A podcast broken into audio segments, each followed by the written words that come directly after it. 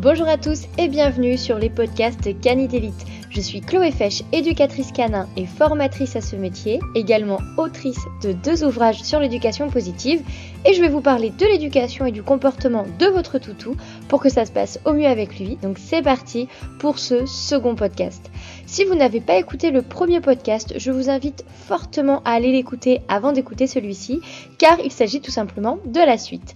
Et dans cette suite, nous allons aborder un sujet assez vaste qui concerne l'apprentissage de votre chien, ou plutôt comment votre chien apprend. Donc c'est parti. Tout d'abord, un chien, ça apprend tout au long de sa vie. Il faut le savoir, l'apprentissage n'attend pas le nombre d'années, donc votre chien, vous allez pouvoir lui apprendre de nouvelles choses ou renforcer des indications déjà acquises vraiment toute sa vie. En revanche, ce que vous ne pourrez pas faire si vous attendez trop longtemps, c'est revenir sur les apprentissages fondamentaux, ceux qui font partie du développement de votre chiot.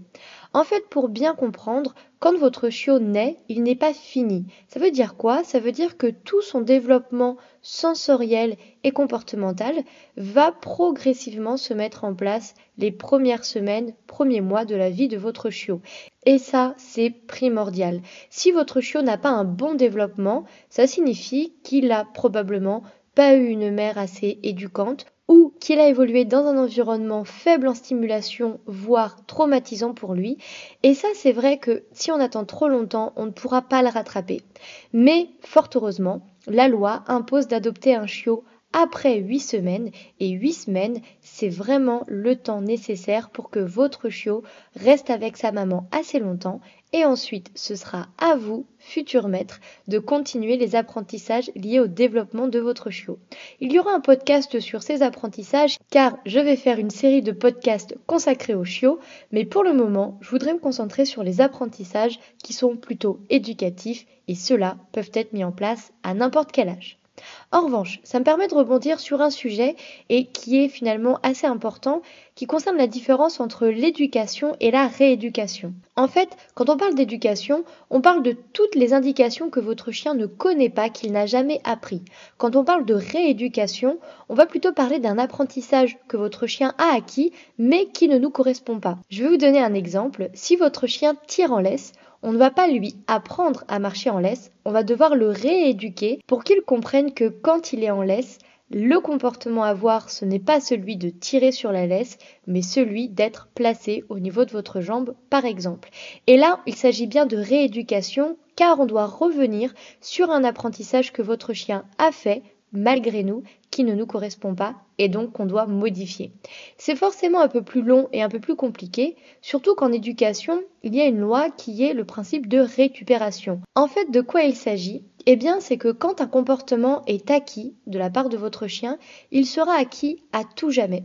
On peut l'éteindre, c'est-à-dire qu'on peut faire en sorte que ce comportement n'apparaisse plus ou peu si on arrête de renforcer ce comportement. Je vais vous expliquer ça par la suite. Mais il faut le savoir, un comportement qui a été acquis, qui a été éteint, peut réapparaître si on se met à nouveau à le renforcer. Alors ce terme de renforçateur, qu'est-ce que c'est? En fait, un chien, ce n'est pas compliqué. Si on doit le définir en une phrase, on va dire de lui que c'est un opportuniste. Ça veut dire qu'il va aller vers ce qui est agréable pour lui, un peu comme nous. Si vous rentrez dans une pièce, que vous y trouvez une valise pleine de billets de 500 euros, que vous prenez cette valise, que vous partez avec cette valise et que cette valise vous appartient à présent, vous allez forcément réitérer cette action si l'opportunité se présente à nouveau. En fait, là, vous venez de vous renforcer positivement d'avoir pris la valise car vous avez obtenu le contenu et ça vous a fait plaisir. Votre chien fait un peu la même chose. Quand il rentre chez vous, qu'il voit un poulet rôti sur votre table à manger, qu'il monte sur la table et qu'il mange le poulet rôti et qu'il ne se passe rien, il va se renforcer à se dire je vais checker ce qu'il y a sur cette table parce que des fois il y a une valise pleine de poulet rôti. En fait, quand on parle d'opportunité, c'est que votre chien se renforce à des comportements qui lui apportent du plaisir, qui lui apportent de la satisfaction.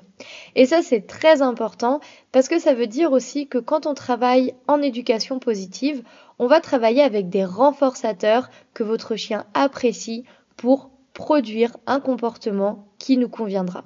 Donc il s'agit de vraiment contrôler ce qu'on est en train de faire et ça va nous permettre d'amener le chien dans un état émotionnel positif car quand vous récupérez la valise pleine de billets de 500 euros, eh bien vous êtes heureux et c'est absolument ça qu'on va rechercher chez votre chien, sauf qu'on va éviter qu'il apprenne à prendre ce qu'il y a sur votre table.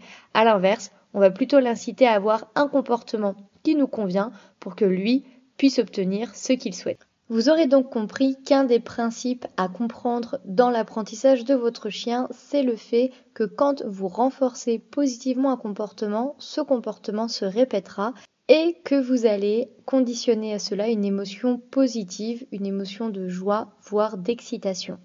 Ça, c'est une des règles de l'apprentissage. Il y en a plein d'autres. Et pour le troisième podcast, je vais vous détailler plus en profondeur les deux grands principes liés à l'éducation, à savoir le conditionnement classique et le conditionnement opérant. J'espère que vous serez prêts pour ce troisième podcast, car attention, je vais vous donner beaucoup d'informations. En tout cas, j'espère que ce podcast-là vous aura plu. Si c'est le cas, eh bien n'hésitez pas à mettre toutes les étoiles pour noter ce podcast afin qu'il soit plus largement diffusé et que plus de monde puisse l'écouter. Je vous dis donc à très bientôt pour un prochain podcast et en attendant, prenez soin de vous.